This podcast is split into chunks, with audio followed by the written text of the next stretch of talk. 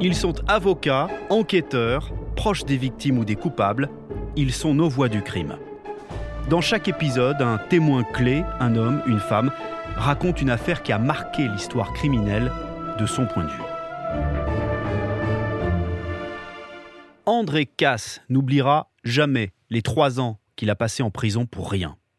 Je suis Jérôme Florin de RTL et j'ai choisi de vous raconter l'histoire d'un homme accusé à tort d'avoir commandité le meurtre de sa femme. Il a finalement bénéficié d'un non-lieu, mais ça a été long, très long. André Casse n'a pas seulement perdu son épouse, c'est toute sa vie, ou presque, qui s'est écroulée.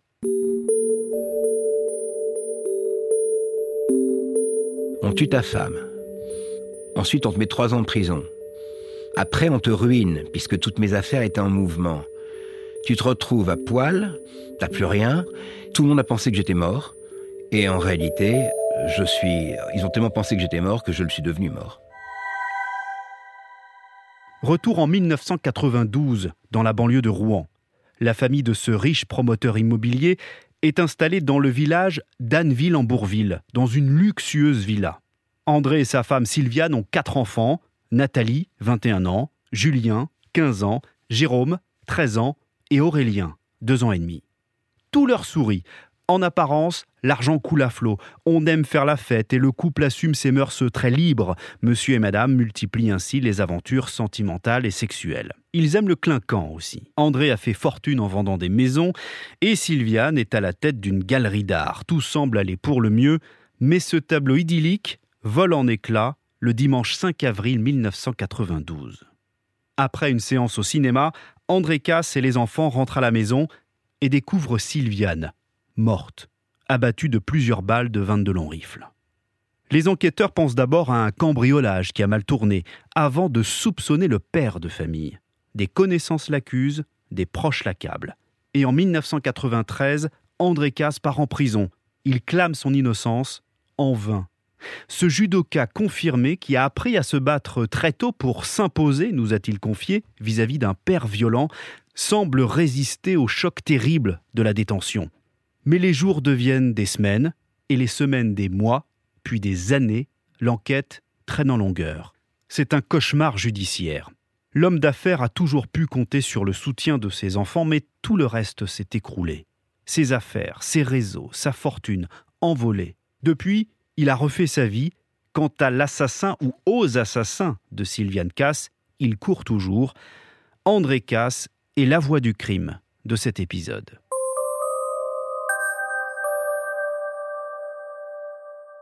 Bonjour André Cass. Bonjour. Euh, quel souvenir vous reste-t-il de ce dimanche 5 euh, avril 1992 eh bien, le déjeuner se passe agréablement et c'est toujours les dimanches avec des viandes froides, des salades faites, donc euh, on déjeune, on parle les uns les autres, et puis euh, Nathalie propose en effet d'aller au cinéma, tout le monde se dit oui c'est bien. Sylviane semble partager l'allégresse collective, donc, et c'est vraiment avec son manteau sur le dos, dernier moment, elle nous dit non non allez-y, allez-y, moi j'y vais pas. On insiste, et on est persuadé, évidemment, de la retrouver à la maison. Euh, je sais pas ce qu'elle voulait faire et tout. Et en réalité, elle a jamais été à la maison, elle est partie.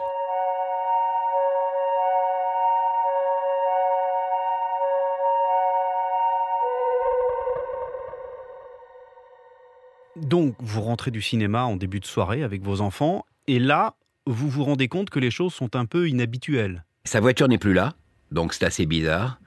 Et sur euh, la table de la salle à manger, il y a plein de choses renversées, euh, un sac à main elle, euh, enfin bon. Donc elle est pas là et il y a un désordre anormal qui règne dans l'entrée. Donc, euh, on se pose des questions, et là, une catastrophe, c'est mon fils Jérôme, qui avait 11 ans à l'époque, qui monte, qui hurle, il trouve sa mère qui est allongée qui est morte. Et donc, euh, là, euh, cauchemar total, ma fille Nathalie appelle sa belle-mère pour qu'elle prévienne les gendarmes qu'elle fasse ce qui était nécessaire. Le médecin est venu, évidemment, le médecin du village, il n'y avait rien à faire. Euh, et on s'est retrouvé euh, ce soir-là dans une espèce de, brouillard avec euh, des gendarmes, une substitut du procureur qui était là, avec plein de gens, avec le maire qui était un ami, avec le Toubib qui était un ami aussi. Et on s'est retrouvés et ça a été très difficile. On a vécu là plus de 15 ans sans le moindre problème. Et d'un seul coup, euh, ma vie s'est écroulée. Alors, euh, les gosses, Aurélien avait euh, pas encore 3 ans. Jérôme avait 11 ans, Julien avait 13 ans, il y a que Nathalie qui était, comment dire, qui avait 21 ans et qui était majeure et mariée, tous les autres, et on vivait tout cela. Et il y avait deux maisons dans le bois. On avait un bois de 5 hectares avec la grande maison moderne et puis une chaumière qu'habitait Nathalie. Et donc, euh, ça a été un choc.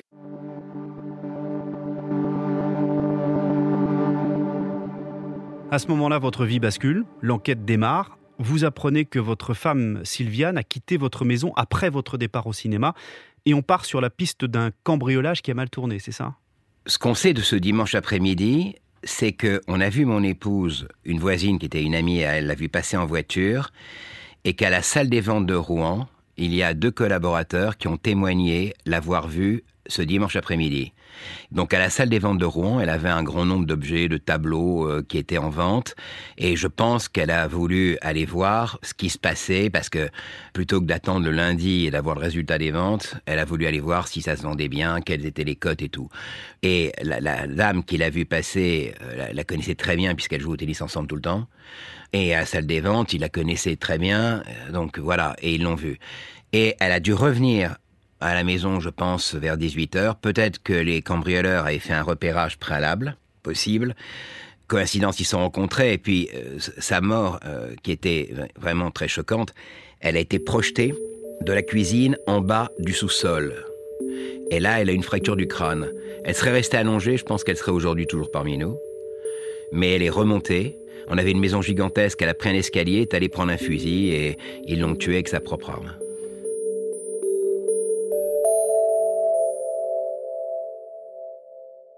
Moi, j'ai connu ma femme, nous avions 17 ans tous les deux.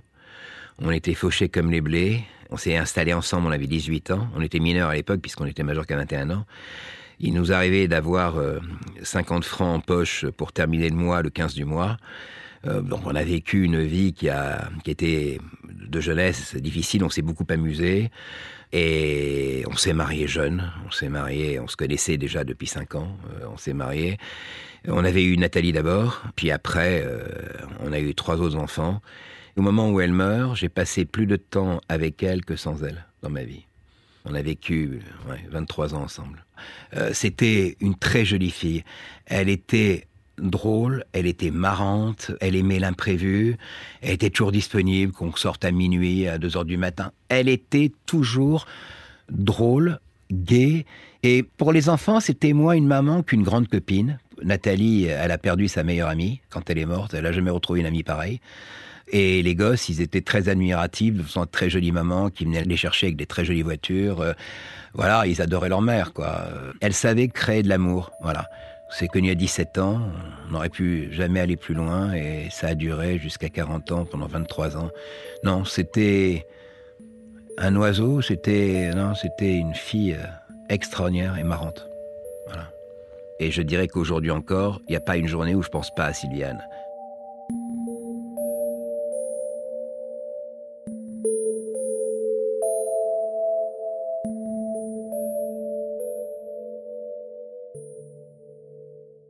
Et les gendarmes qui dirigent l'enquête au début ont rapidement plusieurs suspects dans votre entourage. Les gendarmes identifient sur portrait robot quelqu'un que je connais, qui est dans mon environnement au, club de judo de Grand Queville, dont je m'occupe. Et ils pensent que cette piste est la bonne piste, et ces gens-là vont passer euh, six mois en prison, alors que ce n'est, on sait maintenant qu'ils n'avaient rien à voir dans l'histoire. En plus, on n'a pas eu de chance. Les gendarmes ont de très belles équipes d'enquête, mais là, l'équipe que nous avions était une équipe de deuxième plan, d'après ce que j'ai compris, parce qu'il y avait un autre meurtre qui s'était passé dans la région sur lequel la meilleure équipe enquêtait, et donc tout n'a pas été fait convenablement. L'enquête suit son cours, mais n'avance guère. Et en quelques mois, André Casse va passer du statut de victime, d'homme qui a perdu sa femme dans des conditions terribles, au statut de coupable. D'abord, un dealer arrêté dans le Nord va affirmer qu'il connaît les meurtriers de Sylviane Casse et qu'ils ont agi pour le compte de son mari. Puis sa belle-mère, une ancienne maîtresse et un ami vont évoquer des tensions dans le couple. Finalement, un, matin, la police arrive chez vous, André Casse, et il vous signifie votre garde à vue. Oui, oui, on est un lundi matin, ça doit être le 8 novembre 1993, euh, parce que c'était la date anniversaire de ma mère. Et donc, ils débarquent euh, à la maison, on est en fin de matinée, et ils me disent que je suis en garde à vue. Moi, au départ, je comprends pas pourquoi. Ils sont une douzaine, ils courent partout dans la maison, ils fouillent partout, très bien. Moi, pendant ce temps-là, je me dis, la journée va être dure. Donc, euh, il y avait une employée de maison qui était présente le lundi. Je lui demande si elle peut me préparer euh, à manger et je lui ai demandé si je pouvais déjeuner. Ils m'ont dit pas de problème. Donc, j'ai déjeuné, j'ai attendu que ça se passe et on est parti à l'hôtel de police. Mais ils vous disent pourquoi ils sont là? Ils me disent que c'est pour le meurtre de ma femme. Ils m'en disent pas plus. Et quand on arrive à l'hôtel de police, ils me disent que ce sont euh, comment dire, deux, on peut pas dire amis, mais des connaissances avec, que j'ai connues indirectement par le judo, Malek Edris, qui ont tué ma femme. Quand ils me disent ça, moi je leur dis, bah, écoutez, euh, bon, euh, c'est bien, euh, vous avez fait votre boulot, c'est parfait. Je suis complètement surpris que ça soit eux parce que c'était pas le profil, mais pourquoi pas Dans la vie, on sait jamais rien sur personne. Donc moi, je les félicite. Au contraire de ça, ils me disent oui, non, non. Ils ont dit que vous leur aviez demandé et que vous avez commandité le meurtre. Moi là-dessus, j'ai dit mais quel est mon mobile? Et ils m'expliquent un mobile financier. En pleine garde à vue, moi je me dis, bon, tranquille. Et il suffisait, pour se détruire ce mobile financier, que le juge auditionne mon assureur, le banquier du crédit foncier qui prêtait des fonds à ma femme, le notaire et le liquidateur judiciaire de ma femme. Il aurait auditionné en deux jours ces quatre personnes, ça serait passé, je n'aurais pas fait une journée de prison. Sur le mobile financier, on a beaucoup dit, j'ai beaucoup lu, on a beaucoup entendu que votre situation financière à l'époque était critique. Celle de mon épouse était critique, la mienne pas du tout, puisque on, va prendre un seul chiffre. Le cabinet Mazar, qui est le cabinet qui est à la Banque de France et 50% des banques françaises, cabinet expertise comptable avec des experts auprès de la Cour de cassation, a trouvé qu'au moment, dans un dossier énorme qu'ils ont rédigé, qu'au moment où je suis arrêté, 18 mois plus tard, je suis avec 4 200 000 euros réalisés ou de potentiel. Il faut dire, André Casse, qu'à ce moment-là, vous êtes le coupable idéal. Après la mort de votre femme, une autre de vos maîtresses, Brigitte, s'installe chez vous, dans votre maison, et ça, justement, ça renforce les soupçons. Oui, euh, euh, moi j'ai trouvé ça complètement idiot parce qu'en général, ce que j'ai dit au juge, j'ai dit, vous savez, moi dans mon univers, euh, on supprime pas, on additionne. Donc, je dis qu'un type soit tombé amoureux de sa maîtresse, veuille à tout prix vivre avec elle et plus avec sa femme et décide de la tuer, c'est possible. Mais dans notre univers, c'était à des milliards d'années-lumière de ce que nous pouvions penser. On était des enfants de 68, on n'habitait pas dans le Larzac, on n'élevait pas de chèvres, mais euh, comment dire, on était des enfants de 68 et à partir de là, c'était la fête permanente. Je veux dire, on n'était pas dans une nouveauté quelconque. Euh, tu passes sa femme pour une maîtresse depuis 10 ans et quand je vois le juge à l'époque, euh, puisqu'il me reprochait une vie dissolue, ça n'a jamais été ça. Depuis l'âge de 17 ans, c'était comme ça. Et pourtant, malgré ce libertinage dans votre couple avec Sylviane, on vous reproche de tourner rapidement la page de poursuivre votre vie de famille un peu comme si de rien n'était. Quand vous avez quatre enfants jeunes, et j'en avais aussi un cinquième avec ma deuxième compagne, qu'est-ce que vous faites? Les gosses, il faut s'en occuper. Il faut les amuser, il faut leur donner des activités, il faut les amener faire du sport. On ne va pas rester en train de pleurer. Il faut que la vie continue pour eux beaucoup plus pour eux que pour moi, parce que moi, ma vie, elle était faite à l'époque, économiquement et professionnellement. Mais par contre, pour eux, euh, il faut que la vie continue. Et donc cette vie, euh, comment dire, continue. On va être ensemble, on aura des activités et on va jouer parce que une manière de communiquer, j'avais une énorme salle de jeu avec billard, flipper, table de ping-pong et baby-foot. Et avec les enfants, quand vous jouez comme ça, souvent euh, le non-dit est exprimé indirectement. Et donc c'est libératoire. Et donc les gosses, je dirais que ça va. Il y a Lapin qui est déprimé, il y a Lapin qui veut suicider, il y a euh, voilà, euh, leur maman est morte, mais leur vie continue et elle est intense. Quant à euh, ma comment dire ma compagne Brigitte, ils la connaissent depuis dix ans, c'est comme une tante pour eux. Donc c'est aussi la mère de leur petit frère. Donc j'ai réussi au moins une chose dans ma vie, c'est que la fratrie est très forte. Mon fils, le, le dernier que j'ai avec Brigitte, est en Chine pas un jour où il n'a pas tous ses frères et sœurs au téléphone. Lorsque vous êtes arrêté, André Casse, vous êtes conduit à l'hôtel de police, vos enfants vous accompagnent. Est-ce qu'ils doutent de vous, vos enfants? Pas un instant. Euh, je veux dire, leurs témoignages ont été constants, leur affection a été constante. Pas du tout. Parce que eux savaient rationnellement comment les choses se passaient. Les petits, bon, c'était sans doute la foi du charbonnier, mais Nathalie savait très bien économiquement comment ça se passait pour sa mère et comment ça se passait pour moi. J'ai dit au juge d'instruction que dans mon univers, quand on veut tuer quelqu'un, vous le tuez pas. Vous laissez l'un en pleine pauvreté et vous continuez, vous, à bouffer du caviar. Euh, ensuite, vous vous dites, si je veux que les gosses avec moi, ben, ils préfèrent bouffer du caviar que ça. C'est odieux, mais c'est comme ça que ça se passe. Quand on veut tuer quelqu'un, on le tue économiquement. J'ai absolument pas besoin de vouloir tuer ma femme. Et pour quelle raison?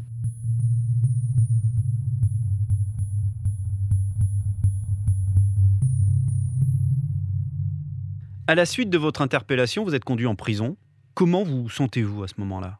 Bien, au moment où on m'explique que je, malgré tout ce que je leur dis et qu'ils n'ont pas du tout envie de vérifier tous les éléments techniques financiers, moi je me dis bon, je vais en prison, je vois le juge en prison, je me dis il va regarder, il va étudier, dans les huit jours je vais sortir, dans les dix jours je vais sortir. Donc vous y allez serein Ah oui, je suis totalement serein quand j'y vais parce que c'est tellement énorme et en plus, qui m'est reproché tellement con que je me dis que, bon, ça va être démonté. Alors, vous allez d'abord passer 19 mois en, prison. Vous passez du luxe d'une maison de 300 mètres carrés à une cellule partagée.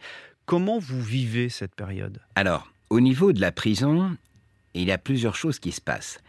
D'abord, je pense sortir tous les huit jours. J'ai une confiance idiote dans la justice, puisque jusqu'à présent, euh, elle s'était très bien comportée avec moi dans les affaires économiques et ça avait toujours été bien. Donc je voyais pas pourquoi dans cette affaire-là, alors que c'était facile de démontrer que je n'étais pour rien, que j'ai pas de mobile, j'aurais été en prison. Et là, je me suis dit, je voyais autour de moi des tas de gens déprimés, pleuraient. Moi, je me suis dit, bon, leur but c'est de faire mal, le but c'est qu'ils te fassent souffrir. Eh ben, tu vas pas souffrir, tu vas pas avoir mal, et à partir de là, tu vas résister. Et chaque fois que je voyais mes enfants euh, ou Brigitte qui arrivait, qui étaient eux et pleuraient, à chaque fois, je les réconfortais, quoi. Parce que je trouvais absolument anormal. Parce que vous prenez en otage votre famille si vous pleurez. Alors, déjà, vous les rendez malades. Quand ils partent, il est nettement mieux qu'ils se disent papa va bien, plutôt que mon Dieu, qu'est-ce que vit papa? Quand je suis en cellule, on est dans une cellule de 12 mètres carrés, nous sommes à 3. Je me suis habitué à la prison, j'ai regardé, Premier avantage, euh, deux ans plus tôt, j'étais encore champion de Normandie de judo par équipe avec Grand Quevilly en deuxième division. Donc, bon, j'avais encore de vieux rêves, j'étais champion des de karaté aussi par équipe, euh, et j'étais plusieurs fois classé au championnat de France. Donc, c'est plus facile quand t'as 40 ans et quand t'es costaud d'être en prison. C'était beaucoup plus facile pour moi. Ensuite, euh, j'ai essayé d'aller à la bibliothèque. Je suis tombé sur un surveillant qui était adorable. Son surnom, c'était Johnny un type génial, un gros blond à lunettes. Et il nous, a facilité la prison. il m'a permis de jouer aux échecs euh, là-bas. J'ai appris réellement à jouer aux échecs là-bas. On avait des intervenants extérieurs. C'est avec lui qu'on a pu organiser le fait de faire du théâtre. Et il était très drôle.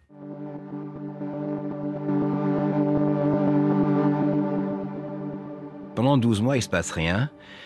Et au bout de 12 mois, il y a un journaliste, Caviglioli, qui regarde le dossier, qui vient à Rouen, qui se renseigne, et il publie un article au vitriol en disant une affaire qui baigne dans un antisémitisme boueux, et il dénonce mon incarcération et les erreurs de la justice. Cet article, il attendait qu'on l'attaque, il attendait d'être attaqué par les policiers qu'il cite, par le juge et tout. Personne ne bouge. Donc, il est forcément convaincu qu'il a raison parce que euh, ils peuvent pas accepter tout ce qu'il a mis dans son article. Mais le juge est un juge de gauche. Et donc, ce juge de gauche qui m'aimait pas en tant que nouveau riche, par contre, il supporte pas que dans son environnement, les gens qui lisent Nouvel Observateur, c'est une Bible pour lui, puissent penser que c'est un antisémite. Donc, il va instruire à des charges. Donc, il va m'envoyer des psychiatres et psychologues de bonne qualité. Il va aller vérifier enfin que j'ai aucun mobile financier. Et au bout de 19 mois, il organise une confrontation générale dans laquelle le dealer que je connaissais pas, je le rencontre là. Il y avait un autre dealer à côté Donc ceux qui vous accusaient Ceux qui nous accusaient, mais que je connaissais pas.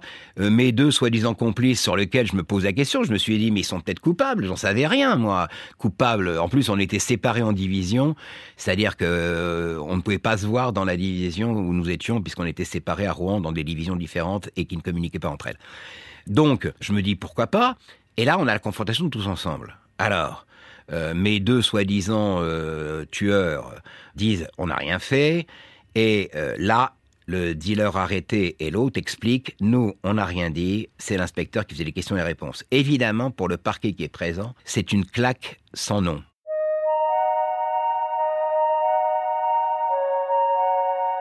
Alors, le dossier s'effondre complètement. Le juge, à la fin de la confrontation, me garde une heure tout seul. Et il me dit qu'il veut me lire les études psychologiques et du psychiatre. Et ça se termine, leurs études, par euh, André Casse est incapable d'effets reprochés et penser le contraire serait une incongruité. Il paraît que j'ai une perspective vitaliste qui justement fait que j'étais incapable de ça. Bon. Donc là, vous dites, je suis libre. Non, pas tout à fait, parce que là, le juge me dit, mais tout ce que je peux vous dire, monsieur Casse, c'est qu'il n'y a pas d'antisémitisme dans le dossier. Je dis, monsieur le juge, il n'y a pas de preuves, j'ai pas de mobile, j'ai jamais rien avoué, mes complices non plus. Dans ce dossier, je ne vois que de l'antisémitisme. Il me dit, sortez. Donc je sors, mon avocat Ben Wally vient me voir et il me dit euh, Vous êtes fou, il veut vous libérer. Et je lui ai dit Maître, je vous emmerde. Je lui ai dit Maintenant, je suis en prison, je suis très bien. La prison, c'est un univers bizarre, c'est-à-dire que c'est la répétition des jours. C'est-à-dire que tous les jours, vous faites la même chose. Vous n'avez plus un seul souci d'affaires. Vous n'avez plus un souci économique. Vous savez qu'il y a des gens, dans mon cas moi, qui s'occupaient bien de mes gosses. Euh, qui les aimait. Nathalie adore ses, frères, euh, ma mère adorait ses petits-enfants. Euh, et, moi, j'avais plus envie de jouer le jeu et de dire non, il y a de l'antisémitisme, il n'y a que ça dans le dossier. Finalement, ça c'était un jeudi. Et le, se passe quatre jours, cinq jours. Il avait cinq jours pour se décider puisque Ben Boili a introduit immédiatement une demande de remise en liberté. Et je joue au football dans la cour quand on vient me dire pactage. Moi, je me dis c'est merveilleux. On sort. Bon, je sors, mes co-inculpés sortent aussi.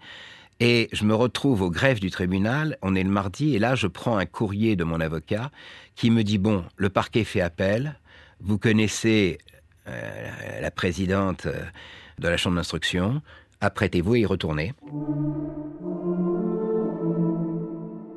Là, un mois passe, et puis vous apprenez que vous allez effectivement retourner en prison. On prononce notre incarcération, mais j'apprends par euh, Radio Rouen que mes deux co-inculpés ont été arrêtés le vendredi.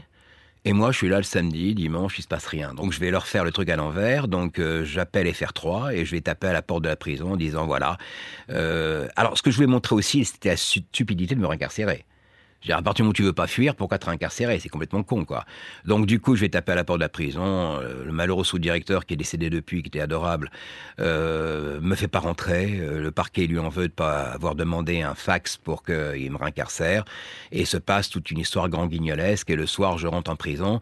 Et tous mes copains, quand je rentre, euh, tapent dans les portes et tout. Et ils me disent, mais pourquoi tu t'es pas enfui? Je leur dis, parce que je veux sortir définitivement. et là, rien ne se passe. Il va rien se passer pendant 14 euh, mois, 15 mois, 16 mois. Et un soir, il est 21h, 22h, on vient, on, me dit, euh, un, surveillant que je connaissais, il me dit Dédé, prépare ton pactage. Alors je lui arrête tes conneries, j'ai pas demandé à être mis en liberté, comment tu veux que je sois libre? Il me dit si, si, c'est un de tes copains qui a demandé, ils vont donc tous élargir. Très bien. Alors, on sort de prison, alors on est censé pas se rencontrer, ok? Mais il nous largue à 10h, 11h du soir, tous les trois, devant la porte de la prison. Je demande si on peut un taxi. Alors finalement, j'avais, autrefois, on avait des, cabines téléphoniques. Je mets une carte dans une cabine téléphonique que j'avais. Je demande un taxi. Et ben, qu'est-ce que je fais par politesse? Je vais les déposer tous les deux chez eux. Et je me retrouve à minuit chez Brigitte. Je, tape à sa porte et euh, elle me dit c'est qui, c'est qui? Je lui dis c'est moi. Elle me dit quoi? Toi? Non, c'est pas possible. Alors je lui dis je me suis évadé. Et là, au lieu de paniquer et tout, elle me dit bon, bon, on prend la voiture, on va partir. Euh, tout. Elle était prête à faire une, traversée de la France en road movie. Et en réalité, je lui dis non, non, j'ai été libéré.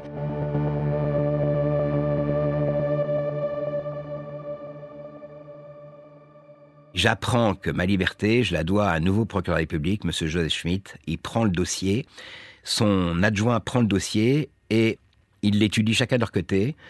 Et il se revoit après les vacances, et donc euh, l'adjoint lui dit, écoutez, euh, euh, vous allez peut-être m'en vouloir, mais je crois qu'on se trompe complètement avec Cass. Et le procureur dit, j'ai lu 50 pages, j'étais convaincu qu'on s'était complètement trompé. Donc, qu'est-ce qui s'est passé? Le procureur de la République est allé voir la présidente de la chambre d'instruction. Ça, ça s'est passé avec les vacances, donc on est en septembre, il va la voir. Quelle année? On est en 96. Ça va faire trois ans que je suis en prison bientôt. Et il va la voir et il lui dit, voilà, vous avez contre vous les parties civiles, parce que même ma belle-mère euh, était d'accord à ce que je sorte, évidemment. Euh, les enfants, évidemment. Donc vous avez les parties civiles contre vous, vous avez le juge d'instruction contre vous, et maintenant vous avez le parquet. Donc vous pouvez plus le garder. Donc du coup, je suis sorti sans avoir rien demandé. Et là, ensuite, qu'est-ce qui va se passer? Rien. Il y a une piste hein, quand même qui va refaire surface, c'est celle d'un vendeur de lithographie qui se serait présenté à votre domicile quelques jours avant le meurtre de Sylviane, un homme violent, arrêté ensuite pour plusieurs cambriolages. Le procureur va lancer des commissions sur le principal suspect qui avait été oublié pendant huit ans, mais que huit ans après, et sans les techniques modernes d'aujourd'hui, Rien. Les témoins de l'époque, son environnement, huit ans après, c'est pas possible.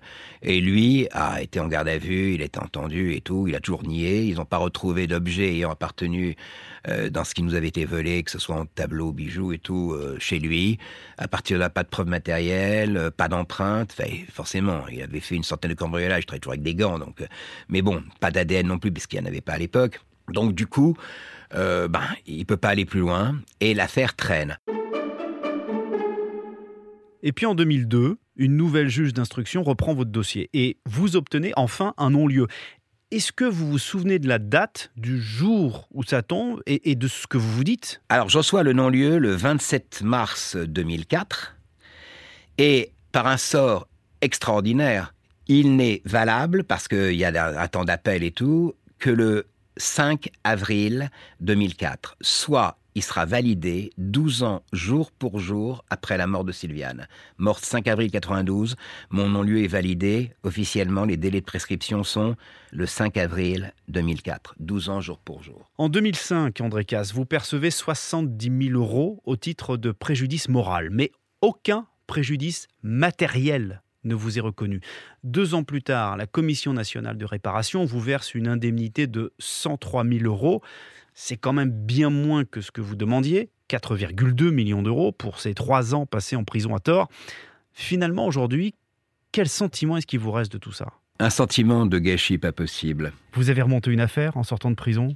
Ah, J'ai monté plusieurs affaires, j'ai eu plusieurs associés. La difficulté, c'est Toujours dans l'immobilier? Toujours dans l'immobilier, puisqu'il n'y a que ça que je savais faire. Euh, et en réalité, ça s'est mal passé. Pourquoi? Parce que le monde a changé et que à l'époque où je faisais mes affaires, j'avais euh, de 20 ans à 40 ans, 45 ans, et j'avais des super contacts avec les banquiers. Tous les partenaires que j'avais étaient plus âgés que moi, donc quand je suis sorti, ils étaient tous à la retraite. quoi. J'avais perdu tout mon réseau. Euh, je me suis retrouvé pendant des années à rien pouvoir faire, puisque pendant huit ans, j'ai attendu ce foutu non-lieu entre 96 et 2004. Quand je me trouve en 2004, euh, je vais avoir 53 ans. Je suis assez has-been. Euh, j'ai contacté des chefs d'entreprise qui m'avaient euh, sollicité des grands noms français. Ils m'ont tous envoyé un petit mot en me souhaitant bon vent et en me disant qu'ils n'avaient rien pour moi. En réalité, ce qu'ils pensaient, c'est que j'étais mort. C'est-à-dire, faut bien comprendre pour quelqu'un de l'extérieur. On tue ta femme. Ensuite, on te met trois ans de prison. Après, on te ruine, puisque toutes mes affaires étaient en mouvement. Tu te retrouves à poil, t'as plus rien, donc pour eux, j'étais cassé, j'étais mort. C'était pas un problème de morale, puisque au contraire, si j'avais été euh, dirigeant d'une société euh, importante en immobilier, les gens vont assez souvent quand même en garde à vue, j'étais parfaitement rodé pour ce genre de situation dans un grand groupe. Mais non, euh, tout le monde a pensé que j'étais mort. Et en réalité, ils ont tellement pensé que j'étais mort que je le suis devenu mort. Professionnellement? Professionnellement, oui. Socialement? Disons que j'ai gardé les amis que j'avais, euh, mais c'est très difficile de repartir. C'est assez, compliqué. C'est assez compliqué.